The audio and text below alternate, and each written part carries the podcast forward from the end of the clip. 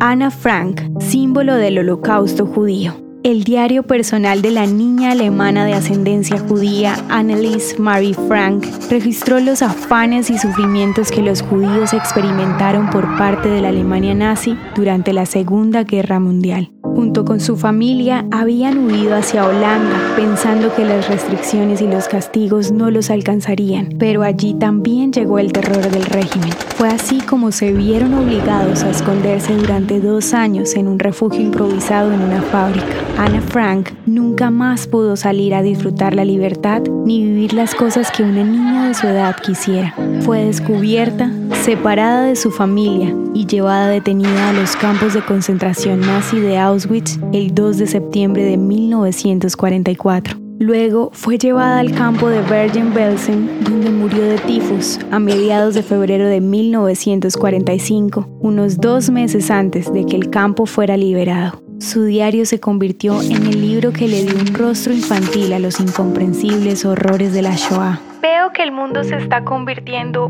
poco a poco en un desierto. Oigo el trueno que se aproxima, que nos destruirá a nosotros también. Anna Frank se ha convertido en un potente símbolo del genocidio nazi que mató a 6 millones de judíos entre 1939 y 1945. Se calcula que hasta la fecha se han vendido 30 millones de ejemplares de Anna Frank, el diario de una niña.